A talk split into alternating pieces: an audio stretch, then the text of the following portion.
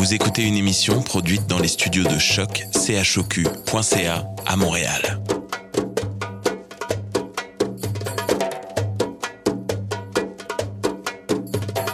Bienvenue à Radio Dodo, une émission dédiée aux tout petits enfants en difficulté. Radio Dodo est neutre et patronnée par la Commission canadienne pour l'UNESCO. مرحبا بكم في راديو دودو إذاعة عالمية من أجل كل طفولة الذين عاشوا الصعوبات راديو دودو مبادرة حيادية تحت رعاية الهيئة الكندية اليونسكو Welcome to Radio Dodo, a radio dedicated to all children in difficulty. Radio Dodo is neutral and patroned by the Canadian Commission of the UNESCO. Vous écoutez Radio Dodo. You're listening to Radio Dodo. تسمعوا راديو دودو مساء الخير يا أصدقائي. مرحبا بكم في راديو دودو. اسمي رهف وأنا جد مسرورة لملاقاتكم الليلة. عارفين ليه؟ هذا العام جدا خاص لنا لأننا نهدي هذا الموسم الأصدقاء الأبطال الذين يعانون من مشاكل صحية. سنرسل لهم الكثير من الحب والحنان طوال الأسابيع. كذلك رح نهدي لهم الميكروفون لينشط العرض. بس الليلة نحتفل بالعام الجديد. لهذا المناسبة لدينا كثير من المفاجآت. سنعود إلى أفضل حلقات راديو دودو. أتمنى لكم عام سعيد يا أصدقائي. استمتعوا بالعام الجديد. مساء الخير يا حبايبي. مرحبا على راديو دودو. كل عام وأنتم بخير. الليلة المغنيات ديشان هي مغنيات كندية. يهديكم الموسيقى التالية. أتمنى تعجبكم. ليلة سعيدة. Bonsoir les enfants. Nous sommes heureuses d'être avec vous ce soir. Nous sommes la famille Deschamps, Judy, Karine et Sarah, et nous vous offrons cette chanson. Bonne année les enfants. On vous donne de gros câlins. Vive le vent, vive le vent, vive le vent d'hiver qui s'en va, c'est en soufflant dans les grands sapins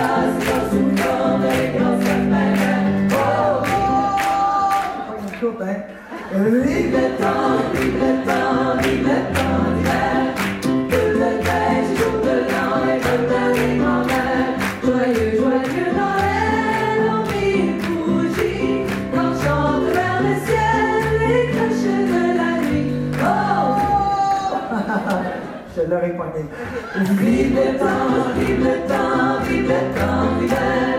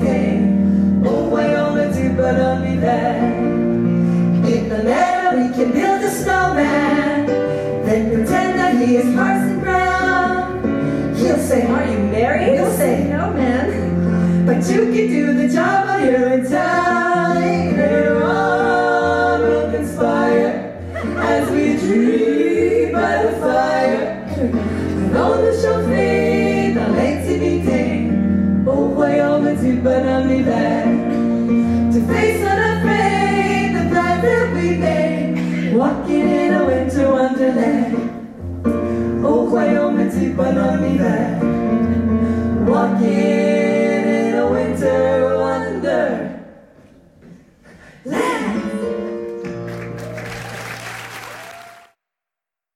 Mon beau sapin, roi des forêts, que j'aime ta verdure.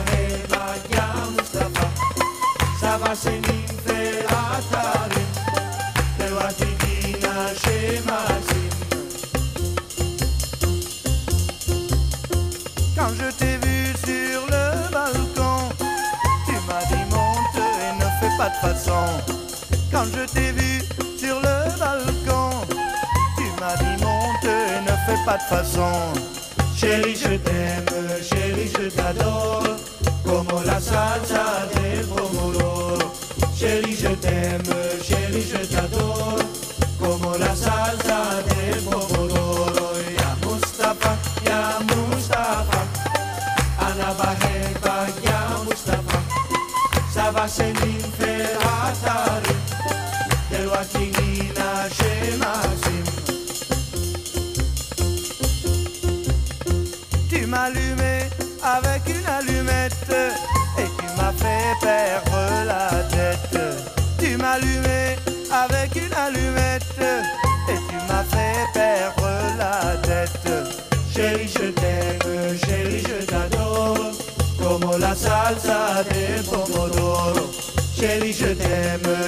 je t'adore Como la salsa del pomodoro Ya Mustafa, ya Mustafa أنا بحبك يا مصطفى سبع سنين في العطاري دلوقتي جينا شي ماكسي تعال مصطفى! مساء الخير أصدقائي معكم سناء. مرحبا مجددا في مواعيد بيرنار.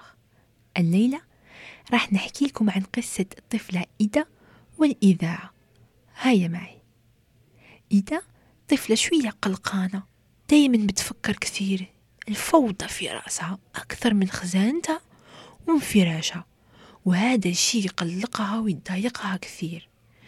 إذا ما تستطيع أن تقضي على هذه الحالة حابة تعبر عن شيء بس ما عارفة كيف ما عارفة شكلها ولا لونها. ما عارفة منين تبدأ ومين تكمل. في يوم ما وجدت إذا إذاعة. أوه ما هذا؟ شعلتها فخرجت منها موسيقى عجبتها كثير كثير وخاصة فهمتها. بدأت تشطح وترقص وتحس روحها خفيفة عجبها كثير الحال. إذا بتحس روحها تسافر مع الإذاعة. تتحدث مع الشمس والسحاب عن الحياة في الأرض البؤس العمل الأوهام عن الأشياء الغير مسموحة عن الرغبات أحلامها والباقي اللي ما زالت تكتشفه في حياتها. كل هذا يجعل إيدا تضحك. الآن بفضل الإذاعة إيدا فرحانة مرتاحة إنها بخير. ليلة سعيدة يا أطفال.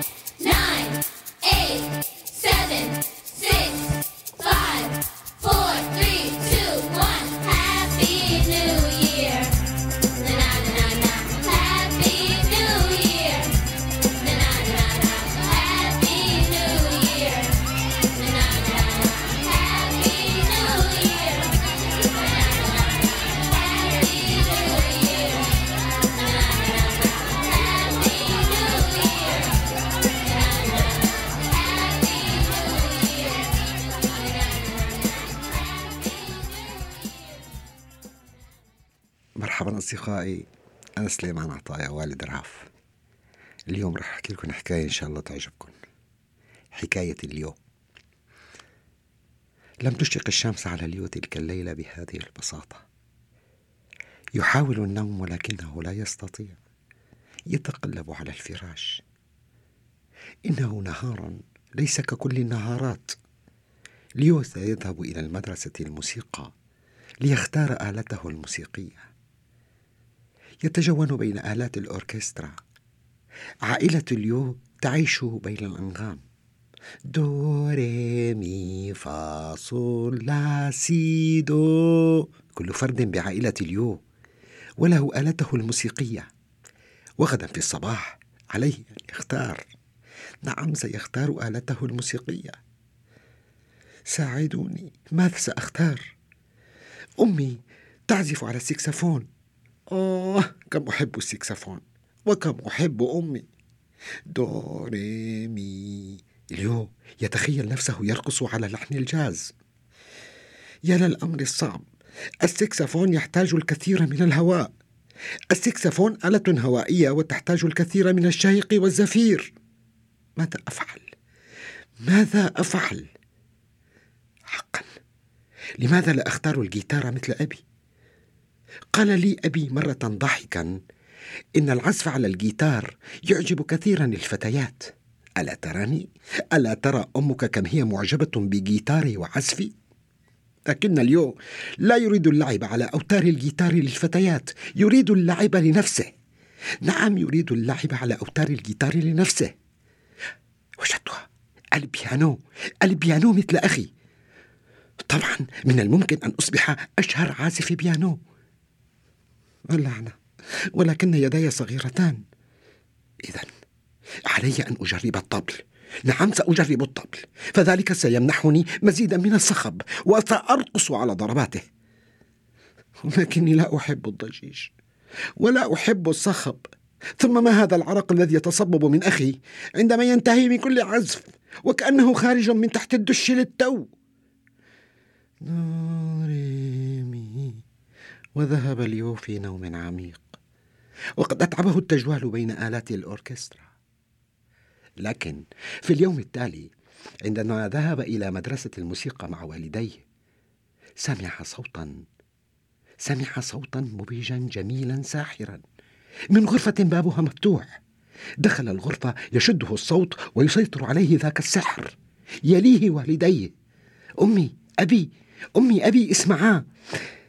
أيتها العازفة ما اسم هذه الآلة التي تعزفين عليها؟ ورد عليه صوت رخيم خجول. إنها آلة الكمان يا صديقي. إنها أداة وترية كمان. ويستغرق اليو بسماع صوت الكمان. وصوت عميق من داخله وصوت عميق من داخله صاخبا جاء. إنها آلتي.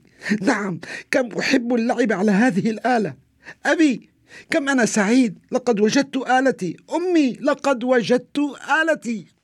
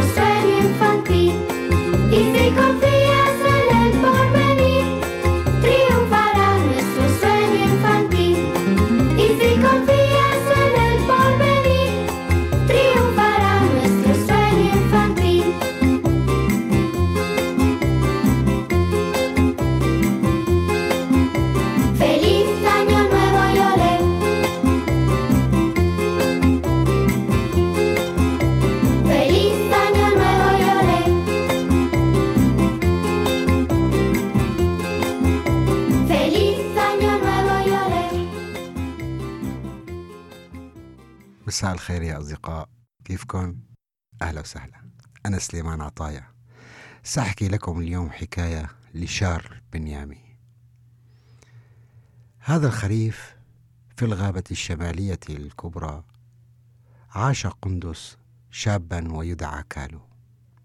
كالو يحب اللعب مع أصدقائه وبينما كان يمرح ويمزح كانت أمه ووالداه يعملان على تحضير أكواخ الشتاء. وعزل منازلهم بالطين وسحب فروع كبيرة من الأشجار لتشييد سدهم. كالو كسول كالو كان يشعر بالقلق من أنه سيضطر قريبا للعمل بجد مثل أمه وأبيه وكل أفراد عشيرته. كالو حسد صديقه الدب الذي راح ينام طوال فصل الشتاء دون فعل أي شيء. وفي إحدى الليالي عندما كان والديه نائمين اعتقد كالو أن الحياة التي قضاها في قدم الخشب ممتعة وجميلة. إنه لا يجد ركنا يمكن أن يقضي فيه الشتاء هانئا وآمنا ومريح. من دون تفكير غطس تحت السد وظهر من جديد على سطح البحيرة. وفي منتصف, منتصف الليل وجد صديقه الدب وجده على الصخرة يحضن والدته التي كانت تشخر بصوت عالي. حاول كالو إيقاظه. لقد وصل كالو متأخرا جدا وصديقه الدب لن يستيقظ حتى الربيع. كم هو محظوظ هذا الدب؟ قالها كالو بحسرة ومع ذلك لم يكن كالو محبطا. ظنا منه أنه ذكي بما فيه الكفاية ليدفع عن نفسه برودة الشتاء اللعينة وراح يبحث عن كهف للنوم. وفي طريقه التقى بشر لكنه تراجع وسأل أين أجد كهفا للنوم؟ وعده البشر بالمساعدة شريطة أن يعود إلى المنزل عند الفجر.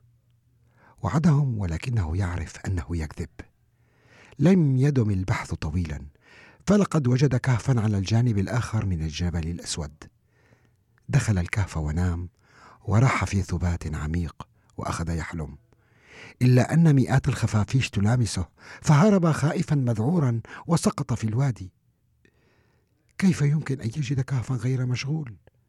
سمع أصوات الذئاب أعداؤه الأبديين وكان الصوت قريبا منه هرب مسرعا واختبأ في جذع شجرة وانتظر إلى أن ابتعدوا هنا بدأ يفكر في أمه. وكم هي قلقة عليه. وعندما عندها شعر بإبرة تلدغه في الرقبة. عرف أنه النمل الصغير المنزعج من حضوره هنا. في جذع الشجرة وبدأ النمل هجومه عليه. كالو يجري هربا فزعا ليغطس في الطين. لقد اسودت الدنيا وغاب القمر. بدأ كالو في البكاء. صاح كالو كنت أحمق مجنون مجنون. كالو كالو كالو. أجاب الليل إنه الصدى كالو مجنون. لقد فوجئ اعتقد أنه سمع صوت والدته. لكنه كان في الواقع بومة بنية كبيرة. قال قالت البومة هو هو هو هو إنه كالو كالو. ولكن الشيء الغريب تتحدث إليه بصوت واحد مثل والدته. تضاعفت دموع كالو الصغير وشعر بنفسه وحيدا وبعيدا عن منزله. فجأة فتحت البومة أجنحتها وحطت بجانبه. وعانقت خده بلطف لكن يبدو أن عيون الطائر الليلي الكبيرة تزيد معاقبته. إنها تريد معاقبته. فهرب كالو من جديد. كالو كالو هو هو يا كالو الصغير. إنها أنا أنا أنا. هيا هيا كالو كالو كالو. استيقظ يا كالو. بذل كالو جهدا كبيرا ليفتح عينيه. وكانت مفاجأته لما رأى والدته تهدهد على خده الصغير. لقد لاحظ أنه كان نائما على الطرف الآخر من غرفته. كالو هل كان لديك حلم سيء يا كالو؟ آه يا كالو. آه. لكن كالو لا, لا يزال مشوشا فأخذته بين ذراعيها. يجب أن تستيقظ. هيا لا تنسى أن اليوم ستتعلم كيف تستخدم أسنانك الصغيرة الجميلة كي تتمكن يوما ما من بناء منزلك. لا يمكن أن يسمع كالو الصغير لفظا أفضل. إنه صوت أمه. كان قلبه ممتلئا بالسعادة وكان سعيدا جدا جدا للعثور على دفء عش العائلة. وأخيرا بدأ حياته القن... بدأ حياة القندسة.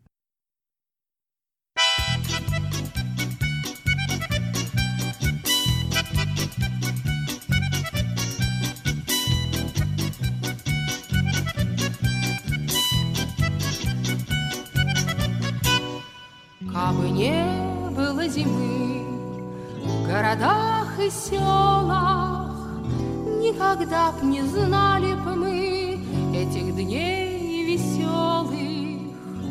Не кружила б малышня возле снежной бабы. Не петляла бы лыжня, кабы, кабы, кабы, Не петляла бы лыжня, кабы, кабы, кабы.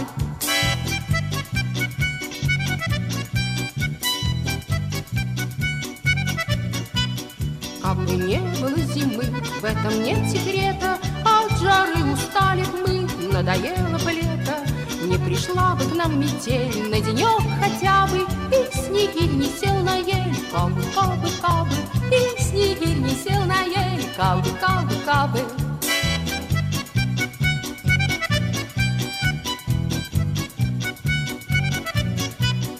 Кабы не было зимы, а все время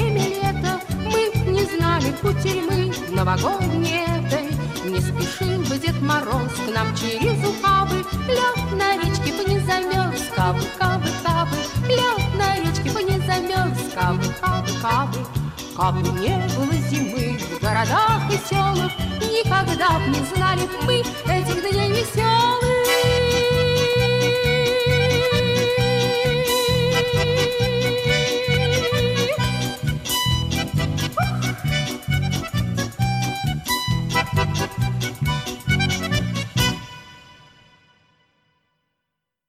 مساء الخير أصدقائي. مرحبا بكم على راديو دودو. معكم سناء. أنا سعيدة لملاقاتكم الليلة في هذا العرض الخاص المدعو الفضاء. للمناسبة ذهبت للقاء مع جيمي. جيمي تعمل في وكالة الفضاء الكندية. تخيلوا يا أطفال إنها شبه مدرسة كبيرة حيث يذهب فيها جميع رواد الفضاء لدراسة هذا العمل الجميل. رائد الفضاء هو عالم يسافر في الفضاء. تصبحوا رواد الفضاء ما عليكم إلا أن تعملوا جيدا في المدرسة وأن يكون لديكم خلفية هندسية أو أن تكونوا أطباء في المستقبل أو عمل يشبهه. وعليكم كذلك أن تتكلموا الإنجليزية. باه تقدروا تشاركوا في مهمات مع رواد الفضاء من جميع جنسيات العالم. رائد الفضاء يذهب إلى الفضاء في صاروخ صاروخ كبير هذا شيء مدهش يا أطفال. أخبرتني جيمي خلال مقابلتنا التي يمكن أن تستمعوا إليها في البرنامج باللغة الفرنسية أن وكالة الفضاء في كندا تطلق برنامجا لتظهر لك أيها الصغار الذين تسمعونني الليلة كيف تصبح رواد الفضاء؟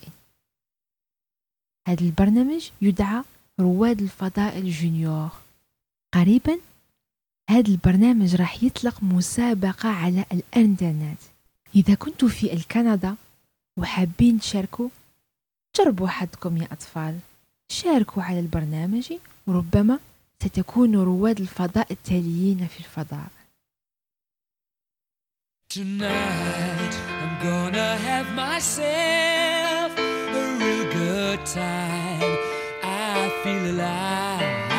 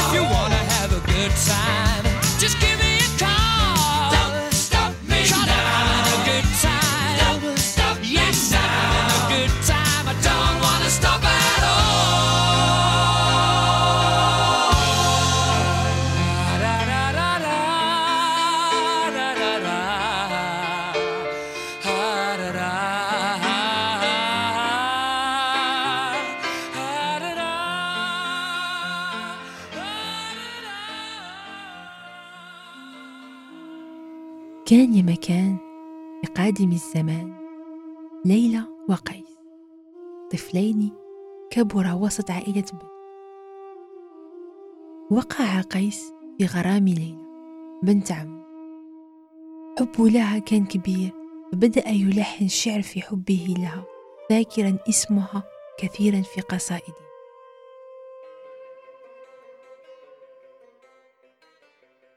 بس عند البدويين العادة تقول أن أب البنت هو الذي يختار زوجها ورغم مجهودات قيس رسائل الحب التي كتبها ما كان راضي عليه ما كان حاب يخلي قيس يتزوج بليلى رفض.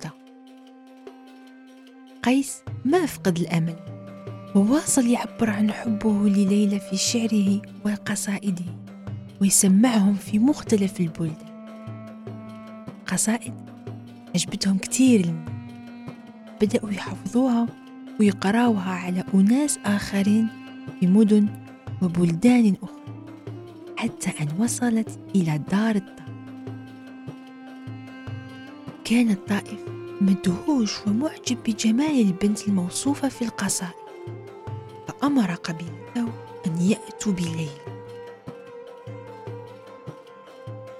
وصلت ليلى إلى دار القائد ولما شافها شعر بخيبة أمل ما عجباته ليلى. ظهرت له عادية وصفها قيس كأنها أجمل امرأة في العالم. وأنا أشوفها امرأة عادية ما عندها شيء. أين هذا الجمال الذي سمعت كثيرا عنه في القصائد؟ للإجابة عن سؤاله أتى القائف بقيس في قصره وسأله. لماذا تحب هذه الامرأة التي ما عندها شيء خاص بها؟ يا عادية أجابه قيس.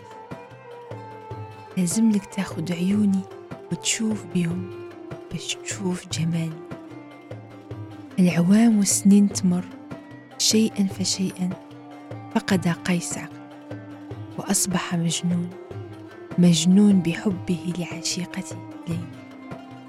ليلى تلك الإمرأة التي لم يحصل عليها أبدا. وانتهت القصة. أتمنى أنها عجبتكم كثيرا. ليلة سعيدة. تصبحوا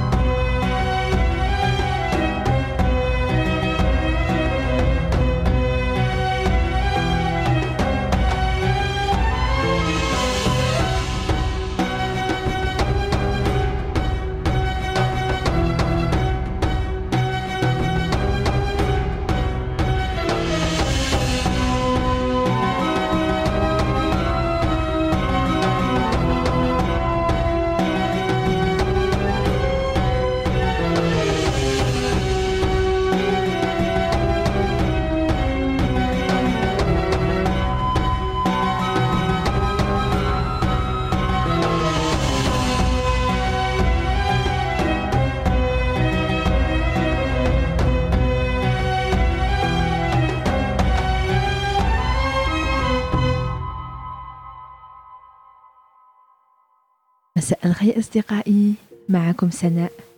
الليلة راح نقرأ عليكم قصة الأمير الصغير. تعقلوا عليه؟ كتبتها لنا إيزابيل. كانت إيزابيل في رحلة طويلة بعيدا بعيدا بعيدا جدا. آلاف الكيلومترات من الأرض في الفضاء. تمكنت من السفر إلى النجوم بفضل صديقها الأمير الصغير. أجل هل تتذكروه؟ هذا الرجل الصغير المضحك. سخنتوت بصوت رقيق وابتسامة مضحكة. لقد ضاع في كوكبنا. في صباح أحد الأيام فخور تماما أعلن أنه كان لديه خطة للعودة إلى المنزل على نجمه. أوضح لإيزابيل أنه قابل رواد فضاء كانوا سيغادرون الفضاء قريبا وأن هناك مكانين متبقيين. واحد للأمير الصغير والآخر لصديقته إيزابيل. كان الأمير الصغير عايز ياخد كبشو معاه بس بما أنه مجرد رسم لا حاجة إلى كرسي آخر في الصاروخ ما عليه إلا أن يطوي الورق ويضعه في جيبه. أنتوا عارفين يا أصدقائي أن الأمير الصغير دعا إيزابيل إلى منزله هذا النجم الصغير في الفضاء الهائل. قبل مغادرة الأرض لف الأمير الصغير عينيه كالعادة وقال النجوم تتلألأ بالضوء الأبيض الليلة. لنجمي لون مختلف إنه يلمع كالذهب سنجده بكل سهولة عندما سنكون في الفضاء. لأول مرة منذ فترة طويلة رأت إيزابيل الأمير الصغير متحمسا غير صبورا ولا يصمد. بقيت نظراتها ثابتة إلى السماء وضخاماته. لقد كان الأمير الصغير يبحث بالفعل عن نجمه الأجمل النجم الذي يلمع في الليل الأزرق. كان للأمير الصغير حقيبة صغيرة حمراء دائما معه. عمر مفتاحها أمام إيزابيل. كانت خفيفة جدا. يا ترى شو اللي فيها؟ ركب الأمير الصغير الصاروخ بحقيبته الصغيرة. وإيزابيل اختارت كيس كبير وعمراته وملآته بالملابس الدافئة. يبدو أنه البرد في الفضاء. بس هذا جعل الأمير الصغير يضحك ويضحك. أنت تعرفي يا إيزابيل نجمتي قريبة من الشمس وبفضله الجو دائما دافئا في المنزل. لا حاجة إلى معطفك خليه على الأرض.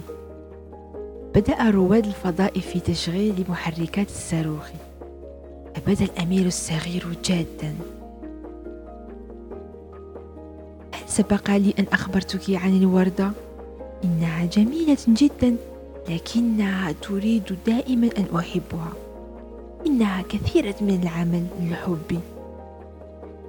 باللحظة التي اندفع فيها صاروخنا إلى الفضاء فهمت إيزابيل أخيرا سبب مغادرة الأمير الصغير لنجمه. أراد أن يتعلم الحب وهذا فقط لإرضاء وردته. هذا الرجل الصغير ذو الشعر الذهبي الذي كان مجرد حلاوة ولطف كان يبحث عن الحب لإعادته معه. في طريقهم رأت إيزابيل النجوم تتحرك بسرعة عالية من الصخور. وأصبحت الأرض مجرد نقطة زرقاء صغيرة في السماء. كان الأمير الصغير نائما. كانت يده قد أسقطت حقيبته الحمراء الصغيرة. بدون صوت فتحتها إيزابيل. إنها تحتوي على علبة سقي مضحكة بشكل قلب. راقبت إيزابيل صديقها ينام فشعرت فجأة بالكثير من الألم. كانت تعلم أنه قريبا ما يحطهم الصخور على نجمه. وأنه سيقدم لها الوردة وسيخبرها أنه تعلم الحب. ويقول لها أحبك يا وردة ستكوني سعيدة معي. في هذه اللحظة عرفت إيزابيل أن الأمير الصغير لم يعد بحاجة إليها وأنها ستفتقد ضحكته كل ليلة منذ عودتها تنظر إيزابيل إلى السماء. تخيلوا الأمير الصغير يشاهدها من أعلى نجمه ويشاهدكم أيضا يا أصدقائي. وهكذا انتهت القصة. أقبلكم وأحلام سعيدة.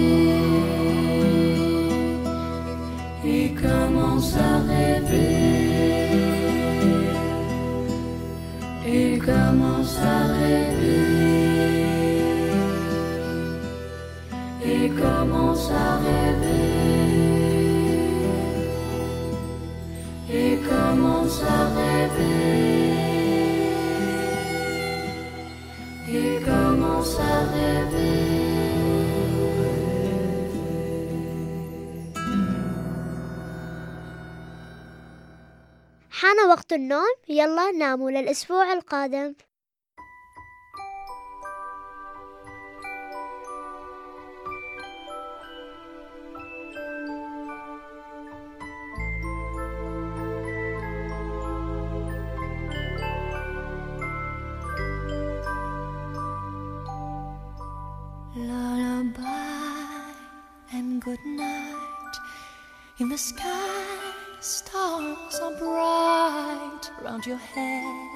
Flowers gay. Set your slumbers till day. Lullaby and good night. In the sky, stars are bright round your head, flowers gay. Set your slumbers till day. Close your eyes now and rest. May these hours be blessed. Close your eyes now and rest. May these hours be blessed. Bonne nuit,